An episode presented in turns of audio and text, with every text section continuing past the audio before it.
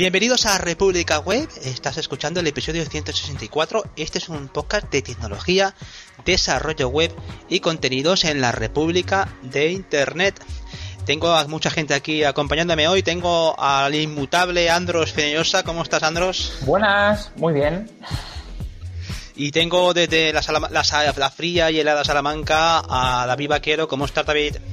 Hola, ¿qué tal? ¿Cómo estáis? ¿Podéis pasear por la calle? No, pues a joderse ya quedaos en casa, cabrones. Hacía tiempo que no nos veíamos. Estamos eh, combatiendo la ola de frío desde aquí, desde el podcast. algunos más, algunos menos. Y la cuestión está en que ya hacía tiempo que no nos juntábamos, ¿eh, señores? Cada uno estábamos haciendo la guerra por nuestra cuenta. Hemos hecho algunos episodios de Informe Nube con, David, con Anthony. Eh, Andros ha seguido, habéis seguido también vosotros dos la dinámica esta de la programación funcional con aquel episodio de, de escala que hiciste eh, Andros con, con David. O sea que estábamos, os veo, os veo bien trabajando y así me gusta, ¿eh? Y para este episodio tenemos un nuevo invitado y tenemos un invitado con una trayectoria larguísima en el mundo del podcast, en el mundo de la divulgación de las tecnologías de Internet. Y tenemos al señor Eduardo Collado desde Madrid. ¿Cómo estás, Eduardo? Hola, muy buenas, ¿cómo estamos? Pues aquí ansioso por empezar a grabar con vosotros, que tenía muchísimas, muchísimas ganas. Y nosotros también de tenerte. Eh, hay que reconocer que, la, que el episodio se fraguó con un contacto que hizo Andros, que te hizo eh, a ti directamente. Eh, y la verdad es que tampoco había un guion muy claro de, de, de lo que podíamos hablar para este episodio. ¿De qué podemos hablar con Eduardo? Surgieron temas como temas interesantes, como por ejemplo la privacidad, que es un tema que podemos abordar en, en futuros episodios. Pero eh, yo preparando así un poco el guion del episodio, cuando, cuando lo estaba pensando, me pregunté, vamos a hablar de algo candente, vamos a hablar de algo que, que pueda estar ahora mismo en, encima de la mesa de, de, esto de Internet. Y me viene a la cabeza el caso de estos acontecimientos de Estados Unidos, del Capitolio, del corte de cable con respecto a Parler y, ese tipo de historias que digo, podemos hablar de esto porque eh, tú, Eduardo, que eres una persona que está muy detrás de todo lo que es el cableado de Internet, de todo lo que es la, telecomunicación, me parece muy interesante abordar también desde el punto de vista técnico qué está pasando también con estas plataformas que pueden eh, tener ese poder tan, tan brutal a la hora de, establecer quién puede estar en Internet, quién no puede estar, quién es bueno, quién es malo. Así que vamos a abordar eso, ¿no? ¿Quién gobierna en Internet? Eh, para empezar, vamos a abusar de tu conocimiento y así nos puedes contar un poco por encima quién gobierna Internet, cómo funciona ese, esa gobernanza de Internet. A ver, Internet en sí eh, tiene varios puntos que son los, em, los principales. Por un lado tenemos la parte de DNS, es fundamental porque tú cuando entras a, una web, tú no sabes cuál es la IP que tiene. A lo mejor te sabes tres o cuatro, pero no te sabes las N1000 que visitas al mes, ¿verdad? Luego tendríamos la parte de, de los dominios. ¿Quién gestiona los dominios? ¿Bajo qué autoridad? ¿Qué pasa con los dominios? Esa sería otra parte. Y luego tendríamos la parte también de asignación de direccionamiento IP. Porque mm, aunque ahora se compra y se venden direcciones IP, no entiendo yo muy bien eso, cómo funciona. O sea, sí, sí lo entiendo, ¿vale? Pero que no, no comparto el por qué se ha hecho eso, ¿vale? Pero para que tú tengas una dirección IP, alguien te la ha tenido que asignar. Es un número. Y ese número te lo ha asignado a alguien. Eso también es otro el, que lo lleva. Y luego tendríamos también lo que es la unión entre, entre distintas redes, entre operadoras, que eso es más sencillo, eso lo hace simplemente una cosa llamada BGP, que es un protocolo magnífico del año de la Tana, que lleva muchísimos años funcionando, pero que es estupendo, que tiene también sus deficiencias. Tiene sus deficiencias que son, son importantes. Entonces metemos en una cajita eh, los DNS, quien lleva los dominios, quien te asigna el direccionamiento y cómo se interconecta las redes entre sí, lo agitamos un poquito y tenemos Internet. Y luego, por supuesto, están todos los temas políticos y tal que hay por detrás, que eso técnico, técnico, pues no es. ¿Y cuál sería, así, grosso modo, cuál sería el organismo eh, más importante a la hora de, determinar el acceso a Internet? ¿Qué sería? Eh, es que no lo hay, es que ese es No lo hay. No lo hay. o sea, tú tienes, claro, te pueden dar... Eh, ¿Qué es más importante? ¿La resolución del DNS o que te den una, una IP o un dominio? ¿Qué es, ¿Qué es más importante para ti? Porque hace falta todo. Si no está todo, eso no funciona. Eh, para mí, por ejemplo, el control del DNS es, eh, es fundamental que tú cuando entres en República Web, pues que puedas entrar en República Web y no que te manden a otro sitio. Y eso, tú cuando escribes eh, la web en un navegador web, tú solicitas a un servidor de DNS y el servidor de DNS te dice, está en esta IP. Y tú en ese servidor de DNS tienes que confiar, porque ese servidor de DNS te puede dar la IP buena o no, ¿verdad? Entonces tiene que haber una confianza o unos métodos para asegurarnos que eso sea verdad. Y yo creo que la parte de DNS es fundamental, pero luego también está la parte de BGP. No sé si os acordáis, hace un tiempo se cayó YouTube entero. Porque no solo YouTube, ¿eh? se, se, cayeron muchas más cosas, ¿eh? Sí, no, yo digo, no, no, digo una, en concreto que hubo que se cayó, solo, solo fue YouTube, ¿vale? Y eso fue hace unos años porque desde Pakistán, en un operadorcillo local de vete a saber qué ciudad de Pakistán, alguien metió en las rutas de BGP, las que anuncian, metió la red que utilizaba YouTube entonces. Entonces empezó a anunciar en Internet, YouTube soy yo. Entonces todo el tráfico de Internet de YouTube iba contra ellos ¿Y qué pasó? Pues que YouTube se quedó sin acceso. Pues tú no, tú cuando accedías a, depende de donde estuvieras, evidentemente, tú ponías youtube.com y en vez de ir a la red de YouTube, ibas a la red de este operador de Pakistán. Bueno, pues eso pasa todos los días. Eso se llama secuestros de direccionamientos. Eso pasa absolutamente todos los días. O no, o no, o no. Cuando hay, por ejemplo, hubo mm, han sido muy famosos. Eh, ¿Os acordáis lo de la primavera árabe? Hombre. Pues esto pasó mucho en aquella época en aquellos países. No sé, casualidad o no. Eh, que te pase en plenas protestas de la primavera árabe y que se te vaya todo el BGP de una operadora de Túnez, bueno, pues. En fin. Claro, Puede ser, cuando, cuando estamos hablando de, del gobierno de Internet, muchas veces lo planteamos como que no digo que sea así, pero a veces se plantea como, bueno, esto es como el salvaje oeste en el que hay estamos por encima de los límites eh, geográficos y por tanto podemos contactar con cualquier persona alrededor del mundo sin necesidad de pasar por ciertos filtros, al igual que cuando tú pasas de país a país en algunos países tienes que pasar por un, por, un control de fronteras, por aduanas. Eh, Internet se contempla como algo sin fronteras que yo puedo acceder a todo, a cualquier parte sin necesidad de tener un control político. Pero la realidad es que no es así, porque tú apuntabas que eh, siempre, siempre ha habido una especie de mm, como de de garantía que tú puedes apretar como, como un responsable político, poder apretar lo que se llama un interruptor un kill switch, ¿no? Un interruptor en el que matas todo el internet y eso se ha utilizado en muchos países y evita que mucha gente pueda acceder a muchos servicios. Eh, estoy pensando, bueno, pues tú decías antes la primavera árabe, pero también pasa en China, ¿no? En China todo está súper controlado por el gobierno y ahí se hace lo que el gobierno dice o, quiere que hagas. O sea, sería la, la, la, Lo vengo a decir porque cuando pensamos en Internet pensamos en algo como muy abierto, muy distribuido, pero en el fondo tenemos que separar la parte técnica de la parte mm, política. Eso sería lo que podríamos eh, ver en este caso también, ¿no? Hombre, a ver, eh, países en los que se bloqueen cosas por decisiones no técnicas, de hecho no conozco ninguno donde no se haga. En España se hace. Muchísimo, además. Muchísimo. ¿Vale? Muchísimo. Puede estar de acuerdo o no, pero se hace. Se bloquean webs constante, constante, constantemente. En un grupo de podcast, en, digo de en un grupo de Telegram en el que hablamos de estas cosas, hicimos una lista un día y no sé si salieron 90, 90 filtros que se detectaron, ¿vale? Simplemente así pensando un poquito, ¿eh? sin hacer ningún estudio en profundidad. Y eso pasa en todas partes, pero ojo, es necesario eso. La censura en Internet es necesaria. Imagínate que ponen, yo qué sé, hacen un montaje con una foto vuestra ya que sé, haciendo algo que no habéis hecho, ¿vale?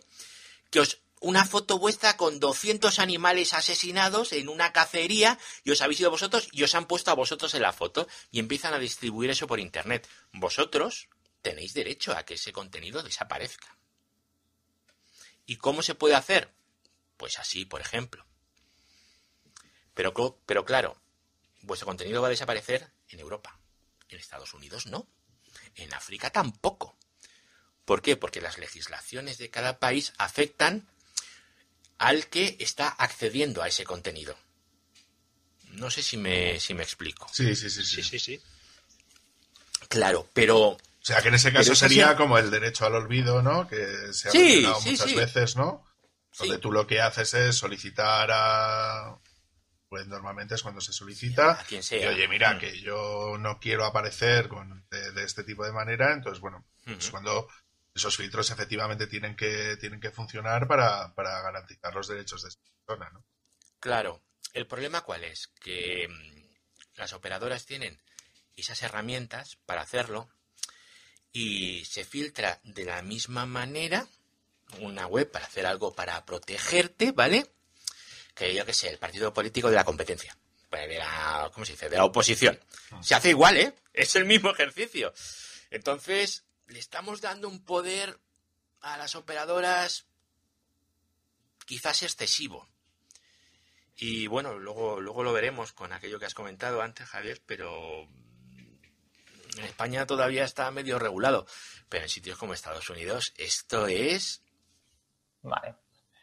Pero Eduardo, una pregunta. Siempre se está, se está diciendo de que tú te puedes montar tu propio servidor en casa, web, ¿no? Con Raspberry Pi, te puedes montar un servidor de DNS, un filtro, lo que tú quieras.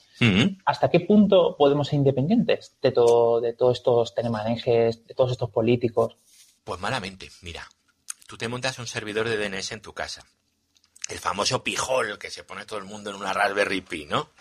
Yo me pongo esto y ya está. Nadie ve mis peticiones DNS. No, las tuyas no las va a ver nadie. Lo que van a ver son las peticiones que tu pijol hace a los DNS de arriba. Y como solo estás haciendo tú las peticiones, pues chicos, es una relación uno a uno. Es bastante sencillo, ¿no? Es muy sencillo. Entonces, claro, en eso la gente no, no, no sabe. En DNS eh, si tú haces una petición, mira, os cuento, una petición de DNS funciona con UDP, puerto 53, ¿vale? UDP es un protocolo de capa 4, bla, bla, bla, bla, bla, bla, pero tiene la característica que no es orientado a la conexión. Orientado a la conexión significa que no necesita tener una confirmación del, otro lado, ¿vale? Lo intento explicar mm, quitándole, ¿vale? Que nadie me diga que no estoy siendo muy tal, ¿vale? Intento hacerlo fácil, ¿vale? Si yo hablo contigo, Andros, por ejemplo, tú estás moviendo la cabeza. Me estás confirmando que has recibido mi mensaje. En UDP no. Yo lanzo una petición UDP como una carta de postal de esta de los sellitos, ¿os acordáis? Tú la mandas y llegará o no, pero tú no lo sabes. Entonces yo lanzo la petición de DNS y a mí me responde un DNS. Pero a lo mejor no es el DNS al que le he preguntado. A lo mejor no lo es. Y porque eso podría ser un ataque man in the middle, que se denomina, ¿no? Donde tú lo que haces es te antepones ante el DNS real, dices yo soy el DNS y tú crees Sí. que estás consultando al DNS de Google cuando realmente no es el DNS de Google, sino que es un impostor, ahora que estamos con lo del rollo de la Mongas, ¿no? Sí. Es el impostor quien te está Eso es. contestando. ¿no? Mira, por ejemplo, en España hay una operadora que te pone un router. No voy a decir cuál, si queréis lo digo, pero si no, no, me da Sí, igual. dilo, por favor. Dilo, dilo, dilo. Or- Orange te pone un Livebox, Orange. ¿no? Orange. Entonces el Livebox contesta la IP 1111, que ese es el DNS de Cloudflare. Correcto. Es que la gente se pone porque es súper seguro. Tú cuando le haces una petición al 111 te está respondiendo los DNS de Orange. ¿Vale? Si alguno de vosotros tiene ahora Orange, que le haga un ping. Ya veréis lo, lo cerca que lo tenéis. Lo tenéis a menos de un milisegundo. Entonces, claro, eh, es que es que es increíble. Y, y eso es así de fácil. Yo, por ejemplo, en mi casa, yo tengo niños pequeños y yo ejerzo una censura sobre ellos. Algo normal, ¿verdad? Y una de las cosas que controlo es el servidor de DNS. uno de los filtros que tengo es que cuando se haga una petición a cualquier cosa del puerto 53 UDP, yo le aplico un NAT para que vaya a otro sitio y responda a otro. Entonces respondo mi DNS, los que yo quiero. Entonces tú te puedes poner el DNS que te dé la gana en mi casa y si haces una petición normal, pues te va a responder el mío, que es el que tiene que responder. Y esto, claro, yo lo puedo hacer en mi casa y lo puedo hacer en, en una red enorme. Es que es exactamente lo mismo. Sí, pero fíjate que, que- fíjate que ahí, Eduardo, eh, es, un matiz interesante porque tú estás aplicando un- una restricción de contenidos o una restricción de acceso en función de una autoridad paterna, ¿no? Eh, eh, sobre todo en, en el interés en, en que tus hijos no, no acceden a cierto contenido por su, por su bien. Bueno, básicamente no, no es tanto eso lo que me preocupa, sino lo que me preocupa es que entren en una web que tenga una infección y que el software malicioso se descargue algo. ah, vale. Entonces, si tú no sabes llegar a ese algo, no te lo vas a poder descargar. O sea, es un tipo de protección más, más O sea, no es simplemente, no quiero que vean culos. Pues no, hijo, llegará un momento en el que los tendrán que ver, ¿vale? Pero mi, mi obsesión principal es mantener una integridad en casa y una seguridad. Y, y, y- esa es, es, es mi objetivo principal. Cuando tú haces una web, pues que si vas a cargar algo de otra, pues que te lo bloquee, por ejemplo.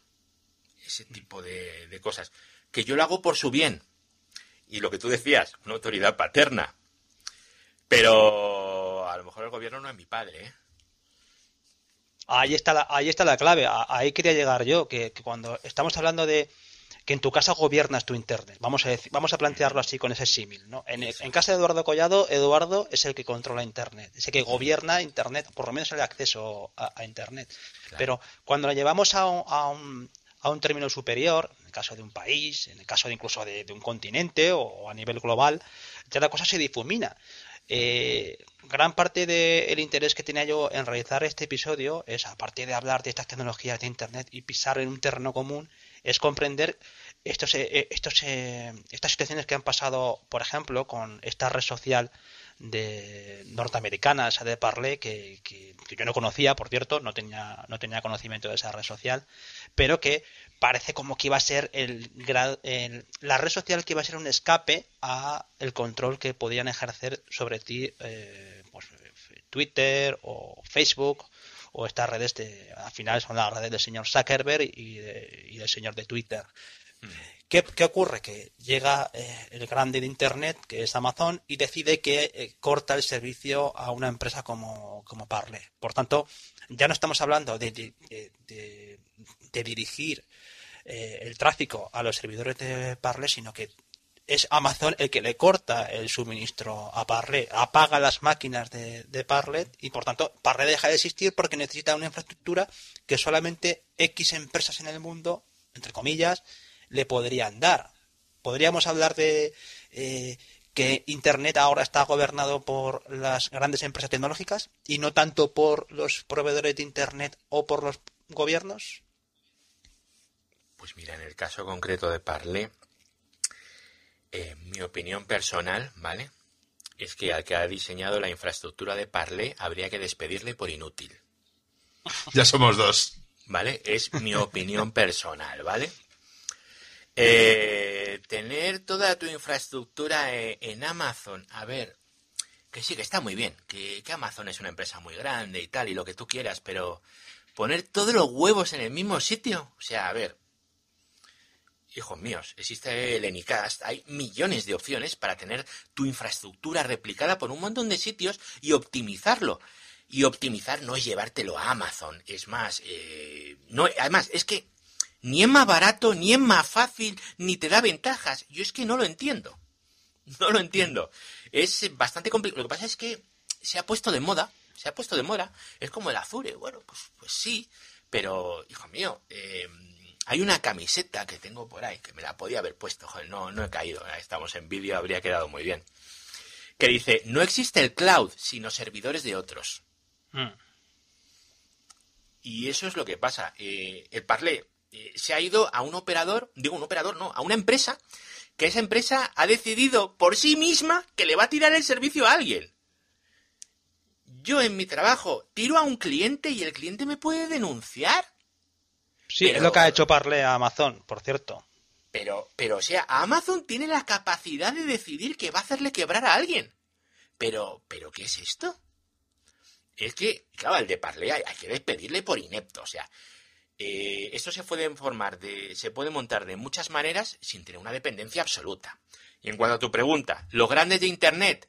Pues mira, los grandes de Internet son los que los usuarios queremos que sean los grandes de Internet. Ni más ni menos. Si uno va recomendando a todo el mundo, no, no, vete a Amazon, a AWS. Bueno, ¿por qué? Porque nunca se cae. Cuando se cae, solo se cae cuatro días seguidos. El corte de luz de Irlanda, no sé si lo recordáis, a lo mejor ni lo sabéis, no sé si lo tenéis en mente. Pero bueno, tuve una caída hace poco de cuatro días, una barbaridad. Eh, y han tenido varias. Eh, pues se caen, pues se caen como todos. Eh, tienen los mismos problemas de todos. Eh, es que es pago por uso. Hay mucha gente que te da pago por uso. Muchísima gente. Eh, claro, es que El problema tal vez es el ecosistema, ¿no? Que una vez entras y aprendes, porque la curva de dificultad es alta, a manejar sus servicios, te das cuenta de que tienes ahí una suite, una, que puede, vamos, para aburrirte. Pero, Pero ahí yo no estoy de acuerdo, Sí. ¿eh? Yo no estoy de acuerdo. Por ejemplo, una de las cosas que... Voy a hacer publicidad de Informe Nube. Una de las cosas que nosotros hacemos con Informe Nube Mm. es el, es el tema de... Hay un concepto que se llama Clean Architecture, ¿no? Es decir, que tú puedes planificar una determinada arquitectura para que sea limpia. ¿Qué significa que una arquitectura sea limpia?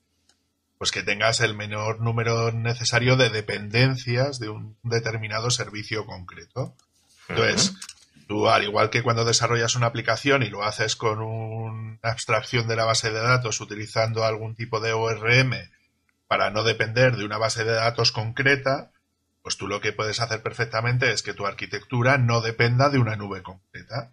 ¿Correcto? Entonces, si tú defines una determinada arquitectura de turno basada en Kubernetes, esa arquitectura a lo mejor la puedes desplegar en AWS, al día siguiente la puedes desplegar en, en Google Cloud, al día siguiente la, la puedes desplegar donde tú quieras. ¿Por qué? Porque la tienes definida de esa manera.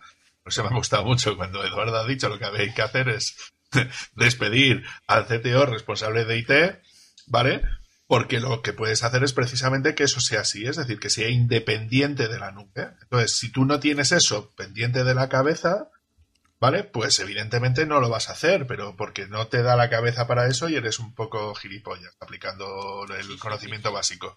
Entonces, ¿cómo puedes hacer que sea que tu infraestructura sea independiente de la nube? Pues utilizando tecnologías que funcionen en cualquier nube o mucho o mucho mejor, que no dependan de una nube. ¿Por qué tienes que utilizar AWS y no puedes montarte tú tu propio puto data center? ¿Qué pasa? ¿Que eres gilipollas y no sabes montar un puto aire acondicionado en una nave montada en un sitio que esté bien refrigerada? ¿Sabes? A ver, yo, yo entiendo que el día uno igual no, pero chicos, llegará un momento donde... O sea, Facebook, ¿qué es lo que hace? ¿Contrata a AWS para sus servicios o se monta sus propios data centers? Monta su propio Sí, data center y de, Claro, y de esa manera. Claro, David, es que ahí está el detalle, que, ahí hablamos de Amazon, pero el problema que ha tenido con Amazon esta gente lo, lo- lo ha podido tener también con Microsoft o con, o con Google. O sea, hubiera sido prácticamente lo mismo, porque recuerdo que a esta gente le bloquearon el acceso a, las aplicaciones en la, a la Apple Store y le bloquearon también el acceso a las aplicaciones en la, en la de Google, con lo que parece como que hay un cartel de, de empresas que en un en- por lo menos a cierto volumen o en cierto nivel, yo, yo la verdad es que no conozco el, el alcance de esa red. Entiendo que es una red con muchísimos usuarios y que, oye, eh, seguramente el crecimiento que han tenido de usuarios ha sido gracias a, que han podido gestionar eso de manera flexible, que es la ventaja que tiene utilizar esos servicios. Por lo demás, es verdad, da- da- sorprende que digas, ostras, pues se lo puede montar por su cuenta, porque todos los servicios que conocemos ahora mismo que, que han crecido con los años empezaron en una habitación. Google empezó en una habitación, ahí en, bueno, empezó en Harvard, ¿no? Empezó en, en, algún CPD determinado, no, no empezaron con, con una nube maravillosa distribuida en todo el mundo. Que, que, que- pensemos que cuando hablamos de, podemos decir, no tanto Amazon, sino vamos a decir, los, por eso decía yo, los grandes de Internet, la- la- los, cuatro grandes de Internet, que son los que dominan el acceso, ¿no? Es lo que ha llamado la atención con...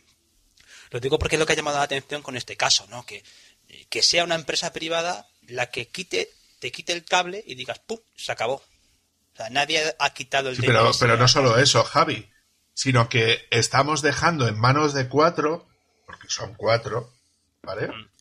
Cuatro, Sí. cuatro. Cinco, cinco. Bueno, es, Google, es- Amazon, es- es una manera de hablar. Apple y Microsoft. Sí, pero luego empiezas a meter que si Alibaba, tal, no sé qué, que en China tiene mogollón de, sí. Sí, de- de tiene esos una... Pero bueno, ¿qué es lo que intento decir? Cuando digo cuatro es como lo típico, pues de, pues de cuatro gatos. Yo lo que intento decir es que estamos en un duopolio móvil, se puede decir perfectamente, de que o estás dentro de la tienda de Google o estás dentro de, de la, de la tienda de Apple. Gracias a Dios que empieza a haber una tercera que sería la App Gallery, que es la de, que es la de Huawei, pero estamos en un duopolio de facto en el móvil. En las nubes estamos en un, o- en un oligopolio de facto. Entonces, ¿no sería ahora cuando tendríamos que empezar a decir, ¿sabes? Porque sabéis que en Estados Unidos hay, hay, hay ellos llaman leyes antimonopolio, antitrust, ¿no? Que se suelen denominar de esa manera Sí. para que una compañía no, no capte todo, ¿no? O que se pueden establecer una serie de límites de decir, oye, tú no puedes manejar el 80% de Internet o no puedes manejar el 80% de no sé qué. Si nos establecen límites y dices, chico, tiene que haber al menos, o sea, tienes que poner un límite a la cantidad de servidores que es capaz de gestionar una gente de ese estilo respecto al mercado global. ¿Qué es lo que intento decir? Que si tú estableces esos límites por ley, por ejemplo, eh, en Europa se podría hacer perfectamente, decir, oye, tú no puedes ser capaz de poder manejar más del 5% de los servidores que hay instalados dentro de, dentro de Europa. Pues empezarías a abrir cancha, ¿no? A que otros proveedores distintos pudieran llegar a entrar y poder llegar a hacer, y ya que has dicho que todos los servidores que manejen datos de europeos tengan que estar en Europa, pues que florezcan otras compañías que sean capaces de hacer eso mismo. ¿Sabes? Que, o sea, yo lo que digo es que ¿puedes hacer una ley antimonopolio o anti-oligopolio? Por supuesto que lo puedes hacer. ¿Están en eso? No lo creo. A ver, en, en España, solo en España, debemos de tener como 100, ciento y pico empresas que se dedican al hosting, ¿vale? Con sus máquinas, con sus servidores. CPDs en España hay un montón, un montón. En los que no están ni Amazon, ni Google, ni tal, ¿vale? Prohibirlo por ley. A ver, lo que tendríamos que es darle a la gente un poquito más de cultura, porque es lo que falta. Y decirle, mira, eh, además de Amazon hay más cosas. Además de Google hay más cosas. La gente no contrata otras cosas, pues porque la verdad es que no, no lo entiendo. Vosotros ahora mismo estáis hablando conmigo en un servidor que no está en Amazon, ni lo va a estar en la vida, ¿vale? No lo va a estar, nunca. Em, y luego te vas a un sitio donde pueden hacer lo que les dé la gana, pero mira, yo lo siento, pero yo no lo entiendo. También es normal que yo no lo entienda, yo me dedico a esto, ¿vale? Y, yo no lo entiendo, yo es que no, soy capaz de, de entenderlo. ¿Y nubes hay? Miles. Y una nube no tiene por qué ser una WS, un tal, un no sé qué. No tienen por qué ser eso. Hay muchísimas en España. Y en Europa y en el mundo. Y en África también. O sea, Sí, no sí, creáis que esto es solo... Ya, Hay un ya, problema, ya- Eduardo. ya, ya, Eduardo, pero, pero voy a comentar yo una pequeña cosa. Sí. El problema es que se nos olvida cómo funciona el capitalismo. ¿vale? Entonces, el capitalismo funciona porque normalmente hay una pequeña parte de empresas que se hacen con casi todo el pastel. Ejemplo número uno, Google y el sistema de búsquedas. Ejemplo número dos, Facebook con el, con el tema de las redes sociales. ¿no? Con todo lo que ha salido además esta semana, de que te obligan de alguna manera a poder establecer de que de que WhatsApp tiene que compartir obligatoriamente los, los, los datos, al final lo han retrasado tres meses, pero, pero van por esa misma línea. Pero es que se nos, se nos olvida de qué funciona el capitalismo, de que hay una serie de recursos que tienden a, a concentrarse en muy pocas manos, ¿vale? Que es lo que hace que haya una optimización de costes tan brutal que ninguna otra compañía puede competir con. ¿No? Y es por eso por lo que existen también las grandes en ese aspecto. Que es, que No, es lo que intento no. decir. Aquí no. Aquí no, porque tú contratas en Amazon y no es más barato que contratar en cualquier otro sitio, sino más caro. Y además, en búsquedas y tal, ¿qué hacéis para que eso no os afecte a vosotros? Yo hago cosas, vosotros hacéis cosas. La gente no hace nada. ¿Pero a qué te refieres con eso? Las búsquedas, ¿cómo haces tú para que Google no tenga los datos de tus búsquedas? Yo tengo, Sí, puede un ser. yo tengo instalado un Search, un servidor Search. Lo puedes instalar en tu propio PC, en un, en un Docker. No hace falta ningún servidor. Claro, hacer. pero aquí, Eduardo, estamos hablando de también llevarnos a- a- al- al uso global de cualquier persona. Usas un Search de, o- de otro. O sea, hay Claro, millones pero de que la mayoría de la gente, o sea, esta- eso está claro, o sea, que la gente con competencia técnica podría Pero no lo puede, hace. puede buscar alternativas, pero la, la- Claro. la dificultad es que cada vez es más complicado buscar esas alternativas, como como tus usuarios, o sea, tú como Mm, usuario normal ver, de Estoy de internet, acuerdo, estoy, perdón que interrumpa, Javi. Estoy de acuerdo con Eduardo. Al final buscamos la comodidad. Y eh, queremos la, la instantaneidad. Está todo cerca. Eh, lo gasto, es gratuito. A cambio, ¿hay que ceder, ceder datos? Bueno, ¿qué van a hacer con mis datos? no? Siempre decimos, o se nos justificamos de esa manera. Eh, ¿Pero qué implica? Pues invertir un tiempo. Y no todo el mundo pues está dispuesto a hacerlo. O sea, que lo entiendo, es que lo, lo veo a mi alrededor. Claro. Ahí lo único que fijaros que la podríamos también eh, lo hemos tocado así por encima, pero cuando hablábamos de las empresas grandes de internet, eh, también es cierto que una a mí una de las cosas que, que más desconfianza me genera, aparte de la efectivamente la concentración de poder que ejercen estas empresas que al final se lo quedan con todo y que desplazan o que han eliminado la competencia en base a una serie de, de posición de fuerza muchas veces apoyados desde incluso desde los propios gobiernos ¿eh? pero el, lo que yo veo con estas empresas es que eh, eh, yo cuando veo que Amazon eh, le quita el cable corta el cable de, de Parler lo hace una empresa que no destaca precisamente por ser transparente O sea, yo lo que lo que quiero también poner encima de la mesa es Fijaros que las, eh, las empresas como Facebook o como, como incluso como Amazon no, no son transparentes. Incluso Amazon nunca, nunca genera eh, informes de cifras, nunca habla de cifras, lo lleva a gala.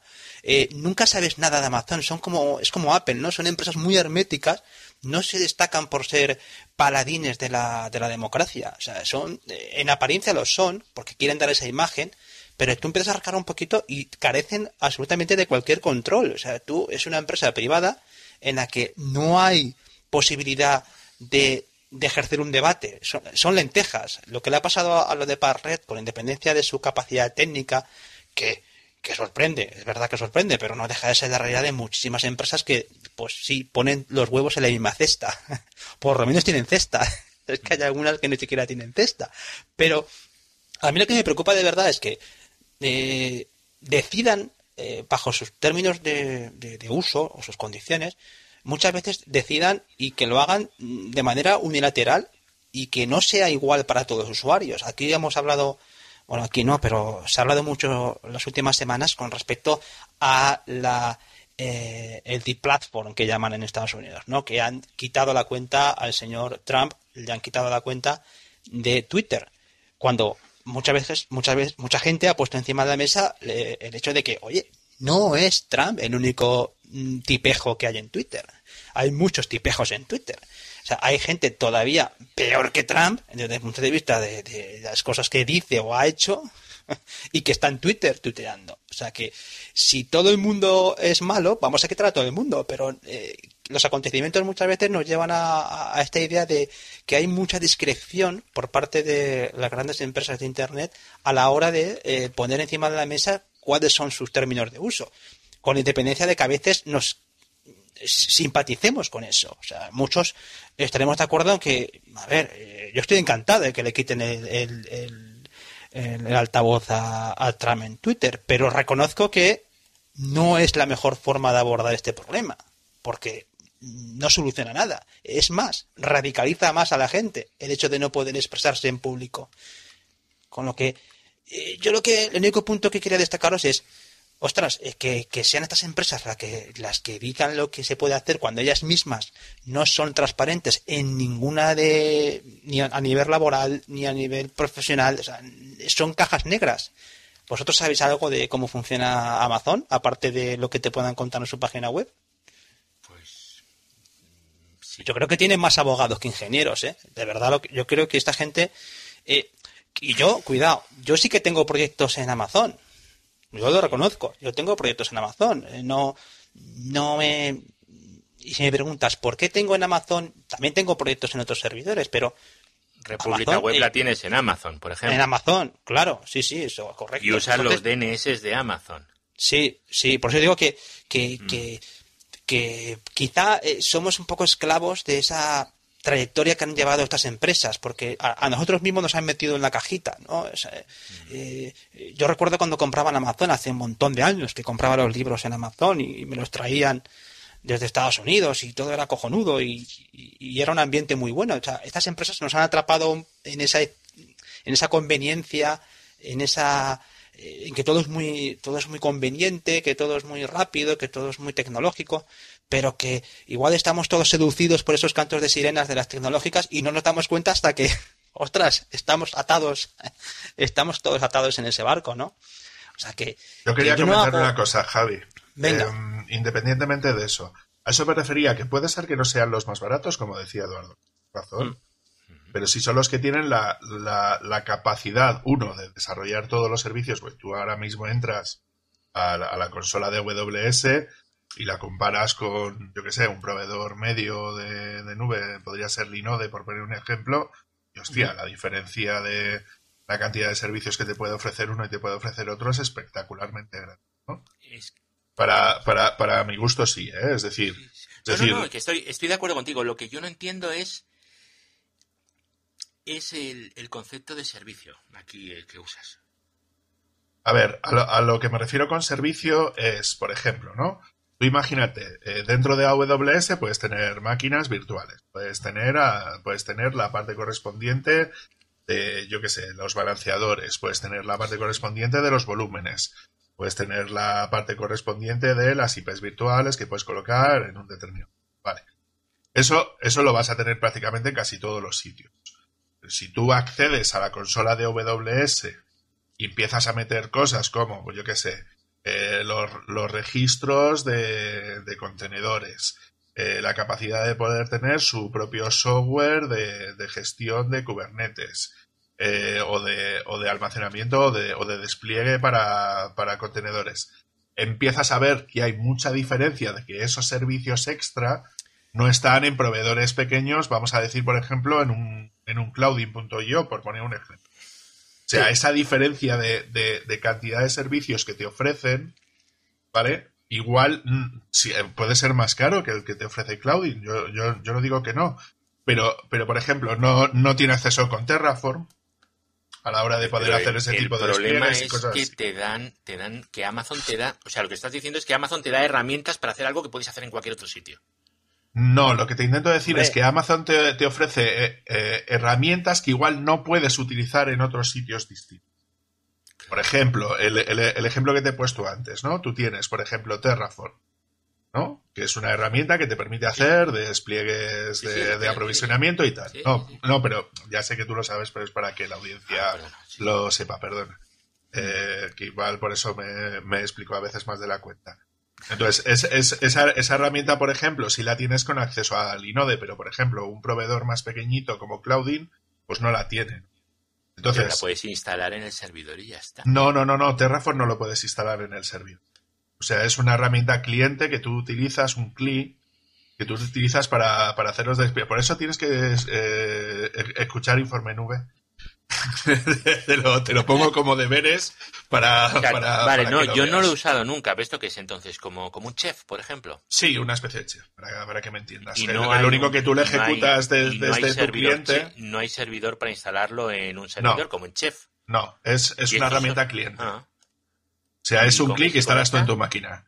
Entonces se, se conecta contra los APIs específicos de, de cada nube, para que me entiendas, ¿no? Entonces, dependes mucho de si la nube esa en concreto dispone de esos APIs o no, y depende de las funcionalidades en concreto que te ofrece esa determinada API, ¿vale? Entonces, ¿qué es lo que te intento decir? Proveedores pequeñitos como Cloudin están empezando a hacer su API ahora.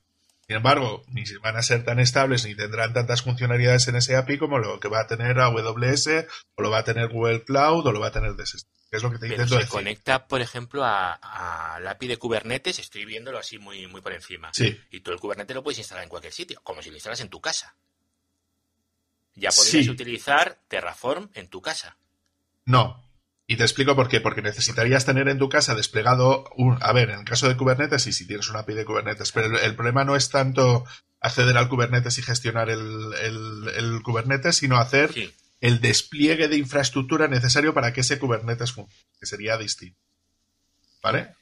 Pues entonces, en ese caso concreto, por eso te quería poner un ejemplo concreto, ¿vale? Para que me entendieras a lo que me refería con el tema servicios. Cantidad de, pero tienes, tienes, a ver, pero APIs que desplieguen infraestructura, a lo mejor esta herramienta no, pero tienes otras 10.000 herramientas que hacen lo mismo.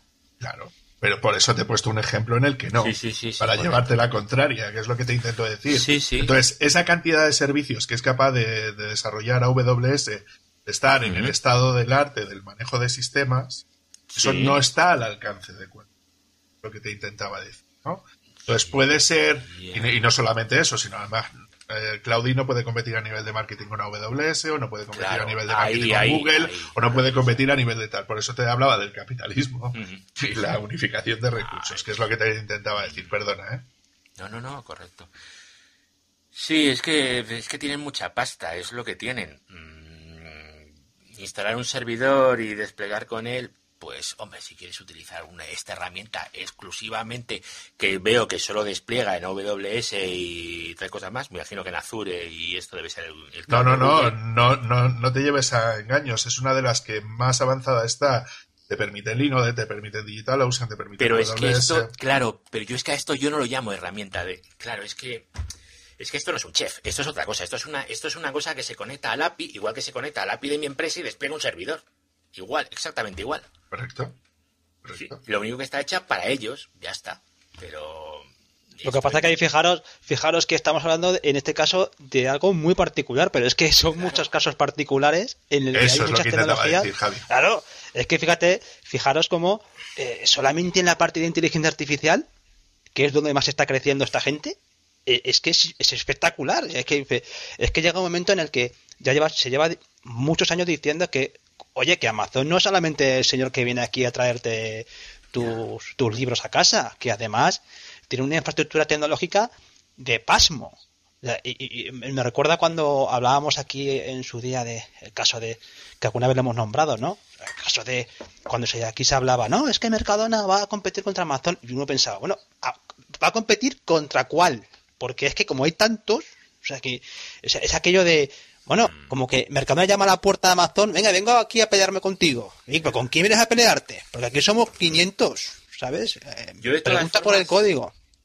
creo que si lo que queremos es potenciar que no se concentre tanto en, en los GAFAM, Mm. a lo mejor lo que deberíamos de hacer es concentrarnos un poco en las ventajas que nos da no usar eso en vez de concentrarnos en lo buenísimo que es Amazon.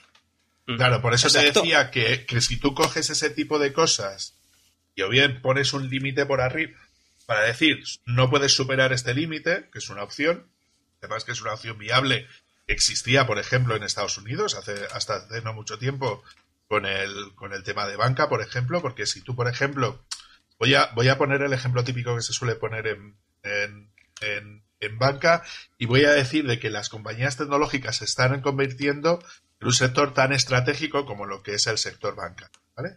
Entonces, en Estados Unidos había una ley que, eh, que lo explicaban bastante fácil, ¿no? Entonces, si tú tienes un, si tú tienes un petrolero y por lo que sea tienes un agujero en el, en el casco, ¿no?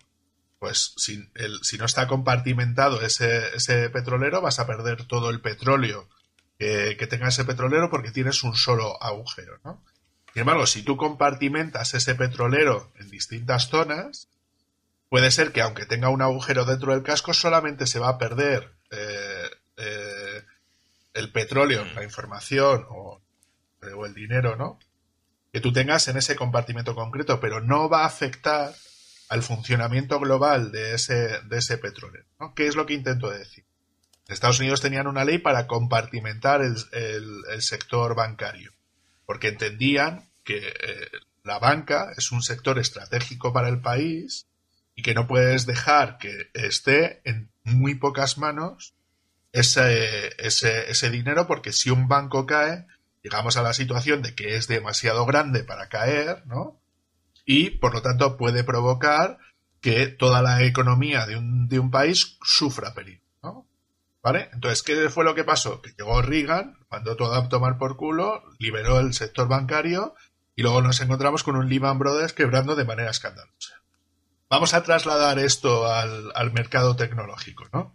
Si tú no compartimentas claramente lo que es la dependencia de, de, las, de las grandes, lo que te va a pasar es, pues eso, pues lo que ha pasado, que se va a concentrar en muy pocas manos y lo que vas a conseguir es que porque un día caiga Amazon, un día caiga Google, ¿vale? Va a haber una crisis como ha habido donde durante X días o X horas o X no sé qué, un país puede ser que no pueda llegar a funcionar o que la repercusión a nivel económico de que esas empresas no puedan funcionar, estaríamos hablando de miles de millones de euros. ¿Puede un país Sí, porque como fíjate, España ahí, David, permitirse eso? Ahí, claro, es que ahí, ahí quiero yo apuntarte que cuando. eh, está bien que traigas eso porque cuando hablamos de. Ya sé que Eduardo no quiere hablar de Amazon, pero vamos a seguir hablando. No, no, a ver, a, que a mí, que a mí me da igual hablar de Amazon. No, te lo Amazon digo porque- también se cae. Y si el problema Eh, es que Amazon tiene claro. muchos clientes, coño, no le contratemos y ya está. Claro, pero lo que lo que lo, lo quería hilar con lo que decía David, porque cuando cuando hizo mm, el, el, el CTO de Amazon, cuando eh, escribió en su blog eh, la presentación de la, de la nueva infraestructura de Amazon en España. Eh, empezó a decir eh, en ese blog, la buscaré en esa entrada, y empezó a contar toda la gente que utilizaba Amazon actualmente en España. Y es que no dejaba ni un solo banco, ni una sola aseguradora, ni una sola energética, ni siquiera el sector público. O sea que, fijaros que e- es alucinante que cuando estos, estos señores estén aquí en Huesca, desde Huesca, con sus infraestructuras, van a tener cogida de la mano, o por los huevos, como queráis eh, verlo, a toda la infraestructura, que, vamos, española, pero de largo. O sea, no va a pasar nada prácticamente, no va a pasar ningún dato de este país que, se- que merezca la pena. Que no, esté, que, que no pase por Huesca en este caso. O sea, fijaros lo, lo importante que es que, que- Esta conversación no pasa por Huesca, no te preocupes. no, pero eh, está claro, no hay, pero, me Cosas refiero que importantes, decíamos, ¿no? sí, sí, Pero sí, pero que- No os olvidéis que al final lo que vende Amazon es seguridad. Es, oye, no te preocupes, que todas estas grandes empresas, es marketing, ¿eh? Eh, están aquí con nosotros y funcionamos muy bien. Estamos distribuidos, tenemos una larga experiencia. ¿Somos más caros que la competencia? Sí, vale, pero vale la pena. Oye, que tenemos nuestro propio estándar. Sí, también es verdad, pero bueno, una vez ya estáis con nosotros, no hace falta que os vayáis a otro sitio. Entonces, esto es una bola que no deja de crecer. Lo único que, lo único que fíjate, Andros, que la, que por, por hilarlo con, y eso es, una gran verdad, o sea, que, que cada vez es más grande, y, pero el- el- lo que sí que es cierto, y me parece muy importante destacarlo, es el, cuidado, la, la parte política no deja de tener mucho más poder que la, que la tecnológica, ¿eh? Y en ese aspecto, eh, cuando, cuando entró Trump al, a la mandato de Estados Unidos, esa imagen que, que estaban todos en la mesa, que estaba el Bezos, que estaba el de Apple, que estaba el de... Estaban todos sentados en la mesa y estaban todos mirándose como diciendo, a ver qué nos dice este señor. Porque sí que es verdad que el poder político, lo único que ocurre que en Estados Unidos ahora cuando entra el, el señor Biden, cuando entra el señor Biden, eh, saben perfectamente que el Biden es un amigo de las tecnológicas. Y ese es el gran temor que había en Estados Unidos. Es qué pasa cuando las tecnológicas se enfrentan a- al poder político. El poder político siempre tiene más poder que la tecnológica. Porque para mí es algo anecdótico. No estoy de acuerdo, eh, Javi. No, yo sí, fíjate, eh, ¿cuándo quita a Twitter a Trump? Cuando Trump está ya de salida. Hubiera No, quitado. pero voy a ponerte un ejemplo de algo que me pasó a mí en persona, ¿vale? Fui a una reunión de. No voy a decir de dónde. Fui a una. Re- No. Fui a una reunión con. eh, era a, nivel regional, ¿vale? Para, para que me entiendas a lo que me refiero. Ahora, piensa luego a nivel eh, multinacional, ¿vale? Fui a una reunión a nivel regional con el sector tecnológico regional, con el político consejero responsable del ámbito de tecnología de, de esa región concreta, ¿vale? Entonces el político les dijo, oye, mira, quiero reunirme con nosotros porque justo acababa de, de llegar en el, en el campo, ¿vale? Y en esa reunión que lo que hicieron fue, bueno, pues el, el- el político explicó cuál es el plan de- que tenía previsto, ¿vale? Eh, cuál era su intención política a la hora de hacer las cosas, pues como una especie como de presentación. ¿Os podéis creer que durante dos minutos, cuando el político terminó de hablar, nadie le había contestado? Sí, me lo puedo creer. Vale.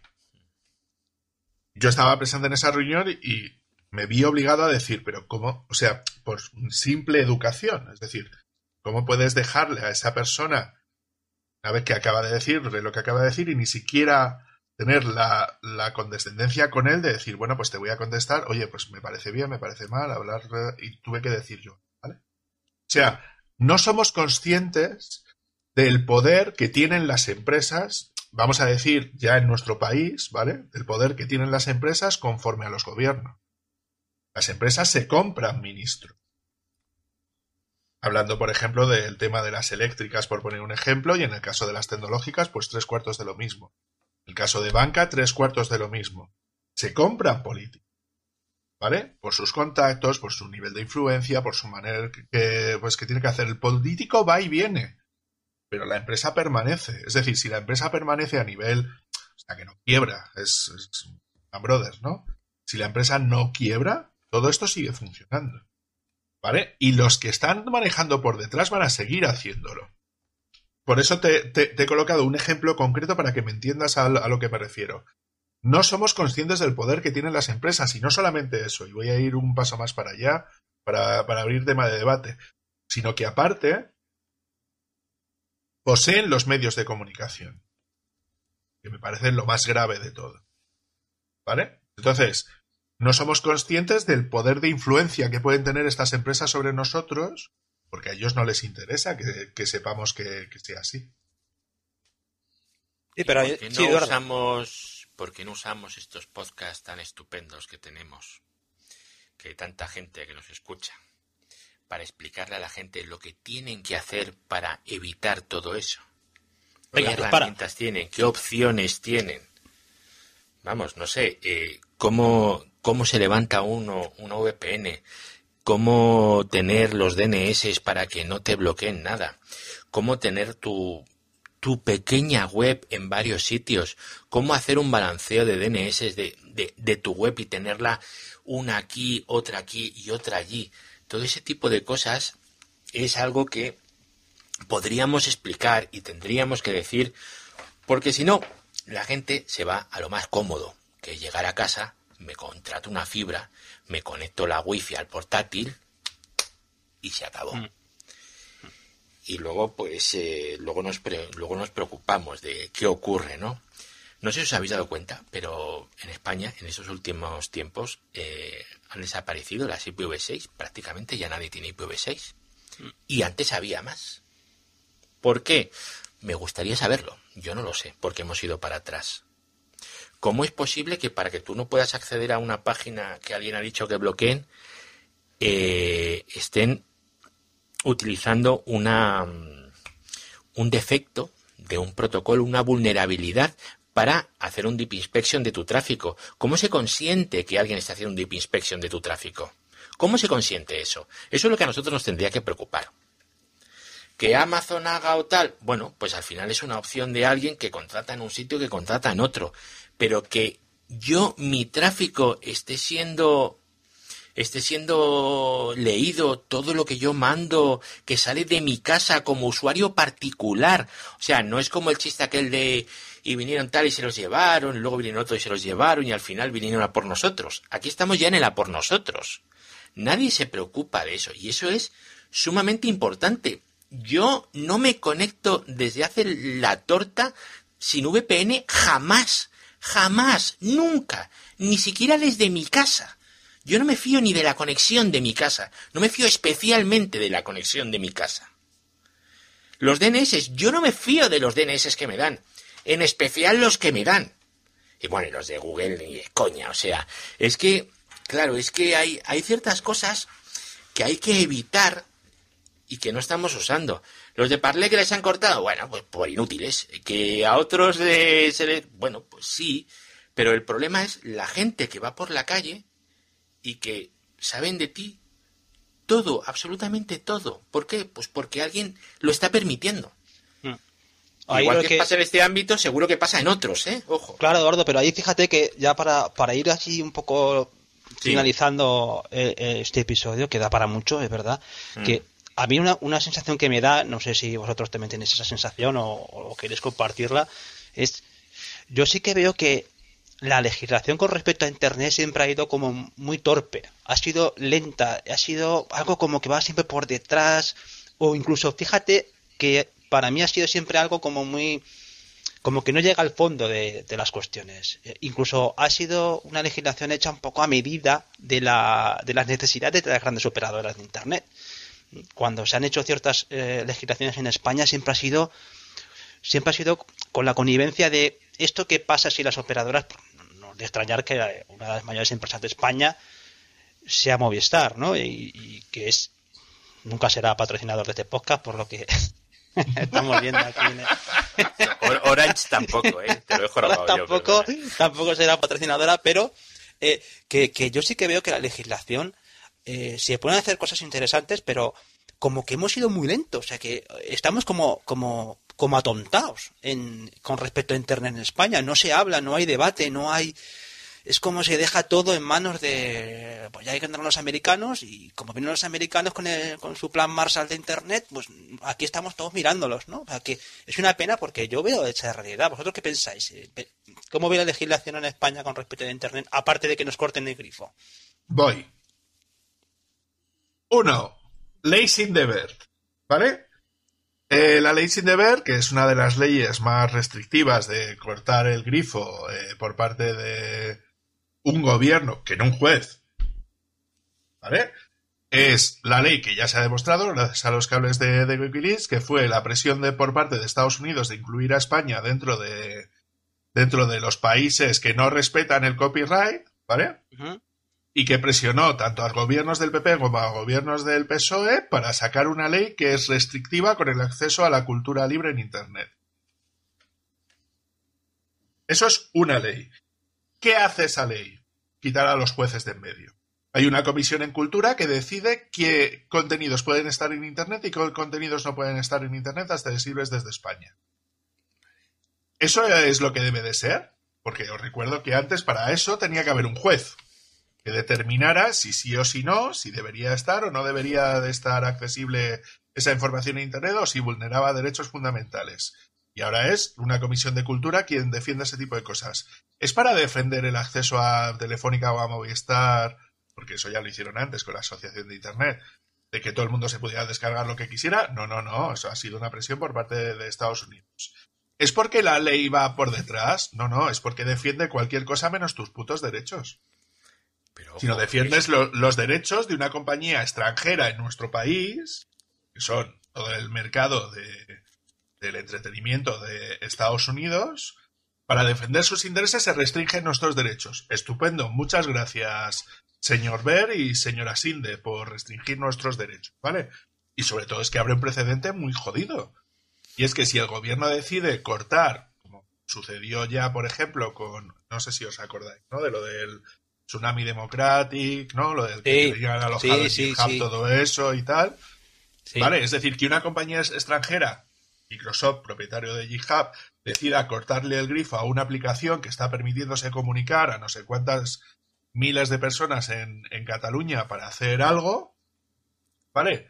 Es decir, estamos hablando de que estamos cortando la posibilidad de la libertad de asociación en nuestro país. Mm. Ojo, que no estamos diciendo nada fuera del otro mundo y no estamos diciendo que sean terroristas toda esta gente. y además que, que son terroristas ya pues hacer lo que te dé la gana. Sí, sí, sí. No, y además que aquello de que me, me acuerdo también con el tema este de internet, eh, aparte de los casos que tú comentabas, que no se hace tampoco nada. Eh, a mí me gustaría ver que el, que, oye, que el acceso a internet es una cosa que hemos estado viendo con la pandemia, cuando había la necesidad dentro de que la gente se conectara desde sus casas. Es verdad que hay una, hay una red muy, muy, tupida para el acceso, eh, la fibra cada vez está en más, sitios, pero caray, eh, no hay un acceso universal. Incluso me acuerdo cuando prohibieron a los ayuntamientos generar wifi gratuita en los pueblos, cosa que me parece, eso es increíble. O sea, que, una empresa privada en su momento determinara que no puedes colocar un, un o sea, que no puedes colocar un, eh, un wifi gratuito en el pueblo para compartir con los vecinos, me, parece un asalto a mano armada a lo, al derecho a la información y al acceso a, a las comunicaciones de la gente. ¿eh? No sé si es lo que te decía Javi, ¿te das cuenta de lo que te decía antes de que mm. quien maneja no es el político? No, pero el político, el cuidado. detrás del político. Sí, sí, pero hombre, ahí siempre hay una connivencia, está claro, pero pero que cuidado que, que, que que si hay voluntad política, es lo que yo quería apuntar, cuidado. Si hay voluntad política en un momento determinado de que llega un tío en Estados Unidos, llega el presidente de Estados Unidos y le pone las cosas complicadas a los chicos de Silicon Valley y en Silicon Valley tiemblan. Eso lo tengo clarísimo. Al igual que, por ejemplo, cuando ha llegado Silicon Valley a China, ha tenido que pasar por el aro. Y, los, y los americanos en China están en las condiciones que los chinos quieren. No llegan allí y dicen, bueno. Ahí es donde se nota que China no es una democracia bueno, no es una democracia, pero sí que es un Estado, es un Estado que tiene las cosas muy claras con respecto al control que quiere ejercer sobre, sobre qué temas. Y cuando llegan los americanos a Europa, yo creo que campan no plancha. cuando lo dicen.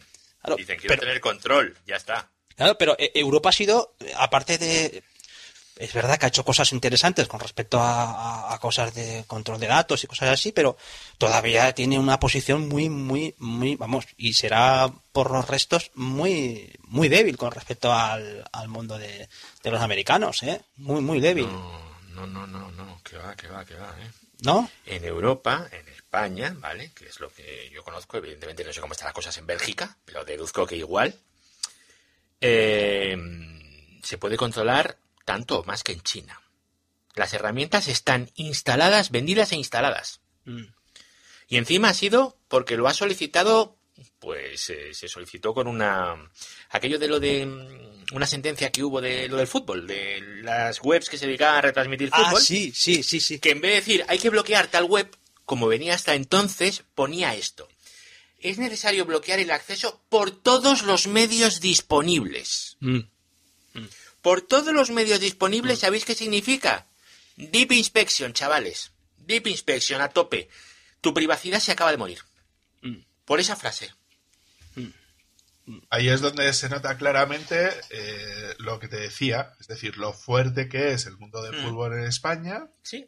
y el poder que tienen esos clubes sobre la parte política. Entonces, es, eh, eh, esto ya lo sabemos desde la época de, de Aznar, donde dijo que era de interés público que la gente pudiera ver el y luego los de, luego también recordar que gran parte de los derechos del fútbol los tiene, yo que sé, Movistar. Entonces, si yo soy parte implicada y además soy el que va a poner, vamos, o sea, como te lo cuento, ¿no? Eh, Así es. No lo sé. Así es. Y, y, el problema es que te bloquean el fútbol, pero bueno, el día de mañana me voy a meter en un, en un 1984, ¿vale? Esto que digo es ficción, ¿vale? Hacemos una modificación de lo de la ley esta de, de odio y no sé qué, y decimos, es que estos de Vox o los independentistas catalanes o los de Bildu, me da igual, cualquiera, ¿no? Esto es odio. Bloqueo. Mm. Vale, voy a llevarte la contraria un momento. Podría pasar, ¿eh?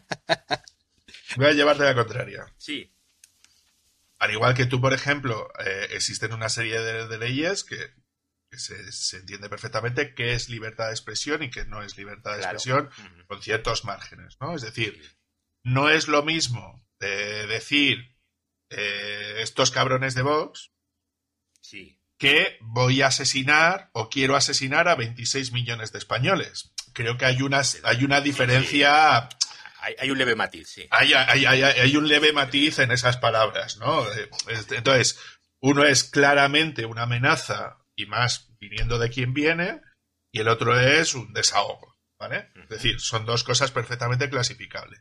Al igual que tú no puedes decir en visión tal o lo que sea determinado tipo de cuestiones, porque evidentemente tienes que ser capaz de poder decir la responsabilidad que tú tienes a la hora de decir ese tipo de cosas sí hay una diferencia clara, o al menos yo sí lo veo, de qué es peligroso para una democracia y, qué no lo es. Es decir, si tú, por ejemplo, defines o dices en televisión mm, a mí me gustaría asesinar a todos los negros que están en este país, yo eso lo clasificaría claramente como un delito de odio.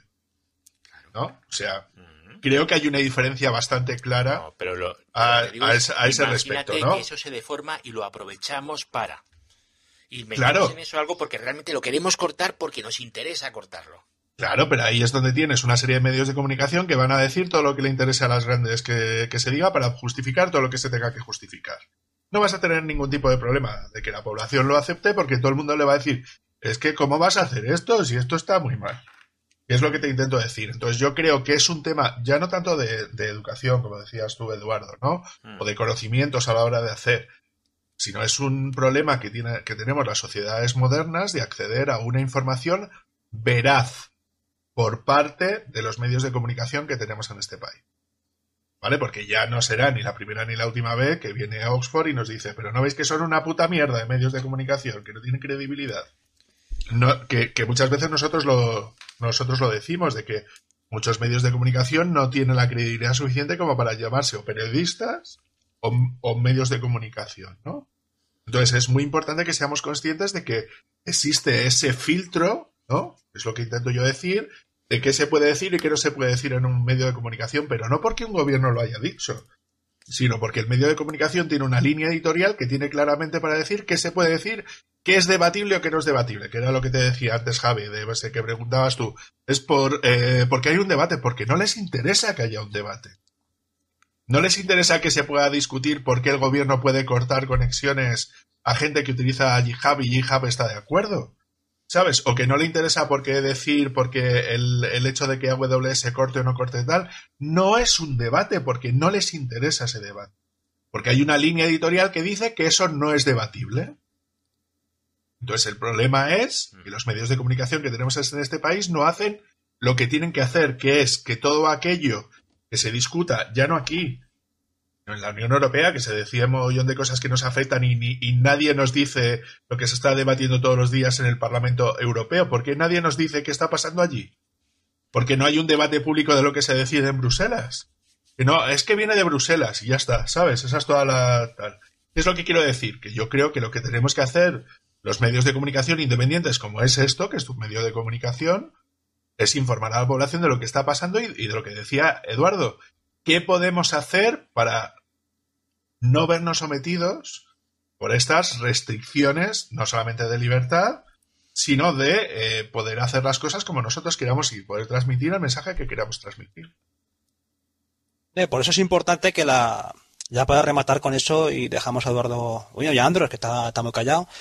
Que, el, que, yo creo que forma parte de la, de la historia que, que, a mí me parece. Estoy completamente de acuerdo con Eduardo en que hay una labor de difusión de este tipo de contenidos que muchas veces pues nos, estamos un poco arrinconados por ser eh, antes hablábamos con él estamos un poco arrinconados porque nuestra temática muchas veces eh, importa a un sector muy reducido de la población eh, llegamos a un, siempre llegamos a la misma gente con lo que tenemos que ser un poco más evangelistas a la hora de, de, difundir pues eso que, cómo se pueden eh, saltar ciertas restricciones o, o, cómo podemos ir por el camino menos trillado que muchas veces las operadoras se encargan de llevarnos y no tanto las operadoras sino también las propias plataformas ¿no? hoy en día todo el mundo está en, las mismas redes sociales el discurso pues siempre es muy similar incluso es un discurso que está eh, tapado por, por, bueno por la forma de, por la forma de uso de esas redes sociales no que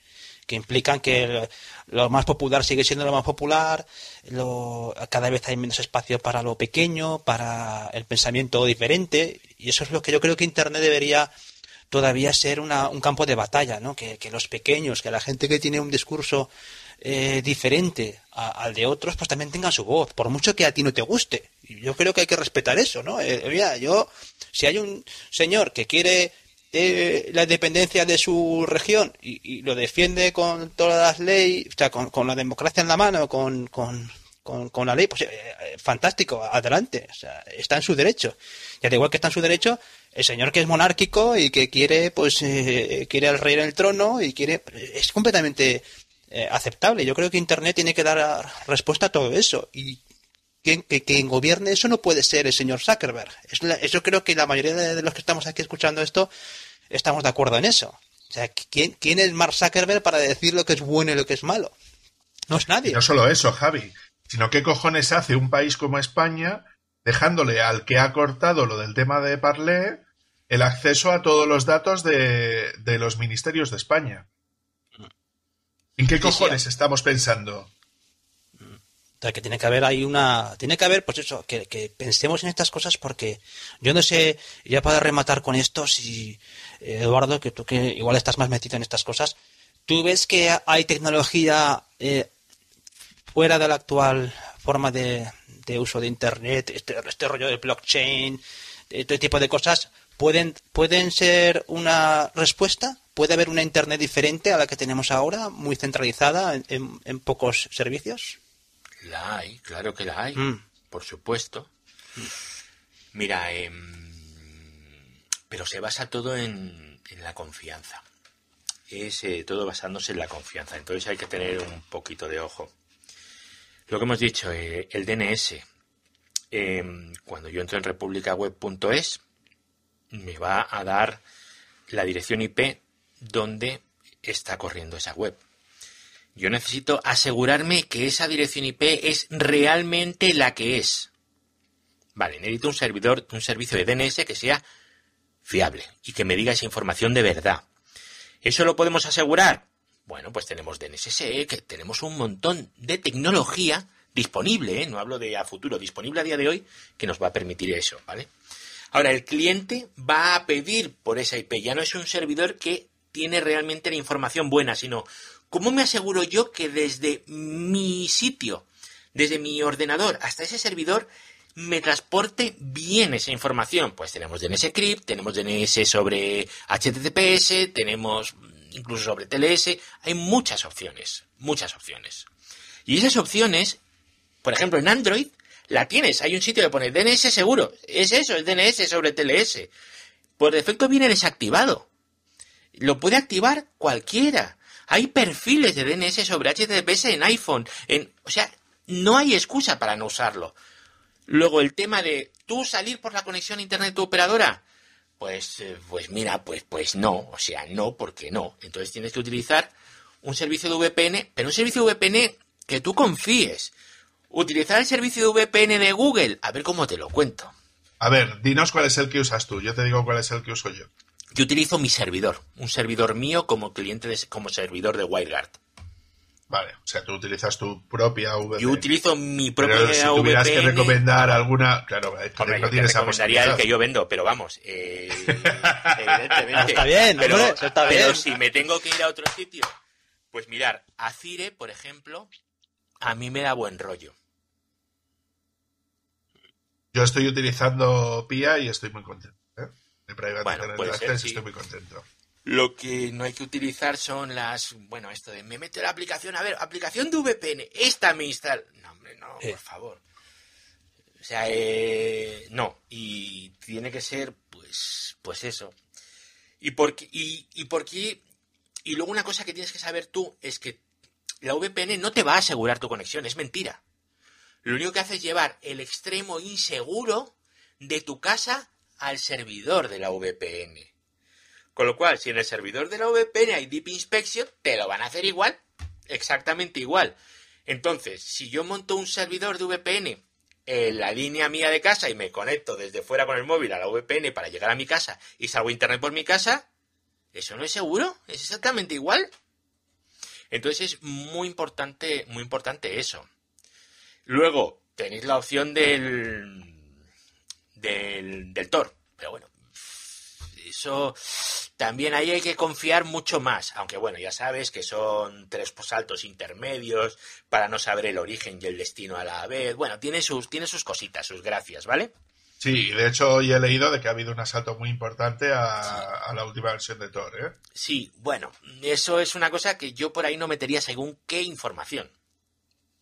Pero bueno, si tienes un buen servicio de DNS y tienes una salida de VPN por un sitio limpio, una red limpia, con eso, solo con eso, consigues una barbaridad. Tampoco os creáis que se bloquea así por todas partes, pero los accesos residenciales se está bloqueando. Y si no haces nada, te, van a bloquear y van a estar viendo lo que haces. Necesitas acceder a una red limpia. Siempre. Y llevar tu extremo y tu límite de inseguridad, porque siempre hay un límite de inseguridad, a la red limpia. Muy bien. ¿Algún apunte, eh, amigo Andros, que te veamos, te vemos muy callado? callado? No, no, nada, estaba simplemente escuchando a los sabios hablar. Eh, com- comentar, comentar un poco lo de Eduardo. Nosotros en el estudio tenemos una VPN para todos los empleados. Eh, tampoco queremos depender. Y además cuando también notamos, haciendo también un poco resumen de lo que habéis hablado, que cuando reinician el S3 o cuando hace cualquier cosa en Amazon, nos bloquean la mitad de los servicios. So- No solamente nosotros somos dependientes, sino hasta los proveedores que utilizamos. O sea, al final estamos todos como en, en- en la misma sí, barca. Sí, que tenemos, sí. Pues, y aparte, cada uno puede hacer su pequeña cosita y entre todos pues tendremos muchas cositas y tendremos esto como tiene que ser. Internet, una red de transporte, nada más. Mm. Ahí está la diferencia, el tema del transporte, o sea, diferenciar lo que es el transporte eh, y que debería ser, me gustaría diferenciar eso, Internet como un transporte, que es aquello de que se decía la neutralidad de la red, ¿de acuerdo? Que, que, que la red sea neutral, no haya limitaciones o que haya cortapisas a, esa, a ese acceso a Internet y luego están lógicamente los servicios, porque podemos utilizar un VPN, pero si al final estamos en casa del señor Zuckerberg y el señor Zuckerberg es el que dice a qué hora se come, lo que se come, si tú comes o no comes, pues claro, eso es lo que desvirtúa lo que es la, el- todo lo que estamos hablando. Al final, pues si vas a la casa de alguien tendrás que plegarte a sus normas, que es lo que hablábamos antes con respecto a, al mundo este de, de lo que le ha pasado al señor Trump y compañía. Oye, Eduardo, para terminar, eh, deja tus coordenadas, así ya finalizamos con, tu- Sí, con tus proyectos y con tu trabajo. Antes, solo voy a añadir una cosita y os dejo Venga. mis coordenadas. Estas cositas, por ejemplo, esto es un pequeño router que lleva un cliente de OpenVPN o un, cl- o un cliente de WireGuard. GLINE. Esto levanta los clientes. Este en concreto, a ver, este en concreto, este en concreto vale 20 euros en vuestro, en vuestro Amazon favorito, ¿vale? 20 euretes vale. Esto, o 22. Esto en concreto. Da muy poquito ancho de banda. Esto evidentemente no es lo que yo uso a diario, ¿vale? Pero 20 euros es la diferencia de tenerlo todo seguro o no. Esto. Os deja el enlace del, del aparatito este. Para la Son gente los no dispositivos de. GLINet que están, son travel, son de viaje. Sí, Eh, GLINet es, es la empresa, tiene OpenWRT por dentro eso es. y, y lo que te permite es poder configurar cualquier cliente a cualquier servicio de, de, de DNS o bien de OpenVPN o, o bien de WireGuard, como comentaba antes. Claro. Yo el que tengo, por ejemplo, tengo uno de ese estilo que es el se llama C750, si no recuerdo mal, El de las que es, uno, que es uno de viaje que está muy bien y luego hay otro que es el Slate que está cojonudo, pero claro, eso ya son ciento y pico pavos. No, Pero, no, pero son no. cojonudos, ¿eh? Cojonudísimos. Sí, eso lo comentaste en un episodio, me acuerdo que lo comentabas. Como, como Mira, yo tengo, yo el que uso para moverme es un Slate de esos, que ahora está, vale, vale 70 pavos ahora, creo. 60 Ah, habrá bajado de precio. sí. Han bajado, han bajado de precio. Y ese, pues va muy bien y tiene puertos giga. Pero esto, esto lo puede tener cualquiera. La configuración de esto es una tontería que roza la obviedad. Y aquí configuras tu DNS con TLS, configuras tu VPN y ya está. Con esto, simplemente con esto y, y algo al otro lado, un servicio al otro lado, ya lo tenéis. Pues Pero venga, no deja tus eso, coordenadas. sino, sino que también, eh, o sea, voy a, voy a decirlo, que, que cuando tú vas de viaje, tú ya tienes tu ordenador configurado con ese, con ese router, bien por cable o bien por wifi, lo tienes todo configurado y prácticamente lo único que tienes que hacer es entrar al router, que se enganche a la red wifi o a, o a la red física del sitio donde estás y ya puedes empezar Ya a funcionar sin ningún tipo de problema. Vale, pe- eh, perdona. Ahora ya nos puedes decir, Eduardo, cuáles son tus coordenadas. Perdóname. Pues aquí me podéis encontrar el podcast, lo tengo en eduardocollado.com y bueno, y en el trabajo, el trabajo en Tecnocrática. O sea, en Neodigil, vamos, es lo mismo. Tecnocrática.com, Eduardo, tecnocrática.com, ¿no? punto net, punto net. Punto net, vale. Vale. De hecho, registramos dominios, uno de los que tenemos registrados, ahora se te va a caer el culo al suelo, es, eh, es el tuyo. O sea, eh, somos registradores y uno es el tuyo. Sí, sí. Ah, no lo sabías, ¿eh? Así que republicaweb.es, que sepas que... Pues lo tengo en cuenta. A ver si me cortas el grifo. No, no, por Dios. No, aquí esto no es Sí, Amazon. sí que aquí lo- no se corta sí que- nadie sin que lo diga un juez. Sí que me sonaba, sí que me sonaba lo de Tecnocrática porque me ha llegado un correo de Tecnocrática. Es verdad que sí que me ha llegado con el tema de la verificación y todo esto, sí. Pues nada, aquí tenemos al señor Eduardo Collado, proveedor oficial de República Web. Y ahora, y ahora también, y ahora también colaborador, amigo y, participante en, en el podcast. Y nada más, ¿no, señores? Con esto finalizamos. Eduardo, muchas gracias por, por tu participación y ya sabes que aquí tienes el podcast amigo de Tecnocrática, ¿eh? Y nada, a mí me encontráis en, ya para finalizar, eh, me encontráis en javierarcheni.com, donde ahí veréis eh, los proyectos, ahí las cosas que hago y bueno, cómo hago de bombero de muchos problemas relacionados con páginas web y desarrollos web. Y al señor Andros, ¿dónde lo encontramos? En programadorwebvalencia.com y en idequera.es. Muy bien, y al David, ¿dónde estás? Pues a mí ya sabéis que me podéis encontrar en el blog de cursosdedesarrollo.com y en el canal de YouTube, estaré viendo seguramente, de cursos de desarrollo. Fantástico, ya sabéis que en nuestra página web, republicaweb.es, tenéis todos los episodios con las notas. Aquí intentaremos dejar todos los aparatitos que nos deja Eduardo aquí mencionados, que son muy, interesantes. Y también tenemos nuestros perfiles en redes sociales. Por ahora Twitter no nos ha quitado la cuenta. Tenemos nuestra cuenta de Twitter. Tenemos nuestra, nuestro grupo de Telegram, de Malditos Webmasters, donde hay, hay conversaciones y podemos conversar sobre estos temas y otros muchos relacionados con la tecnología web. Y eh, tenemos un Buy Me a Coffee donde podéis también colaborar con desde tres pavitos con el sostenimiento de esta casa de republicaweb.es. Muchas gracias a todo el mundo que nos escucha y que además nos apoya. Nada más, con esto eh, finalizar y os esperamos en un próximo episodio. Hasta la vista. Todo bien. Quedaos en vuestra puta casa.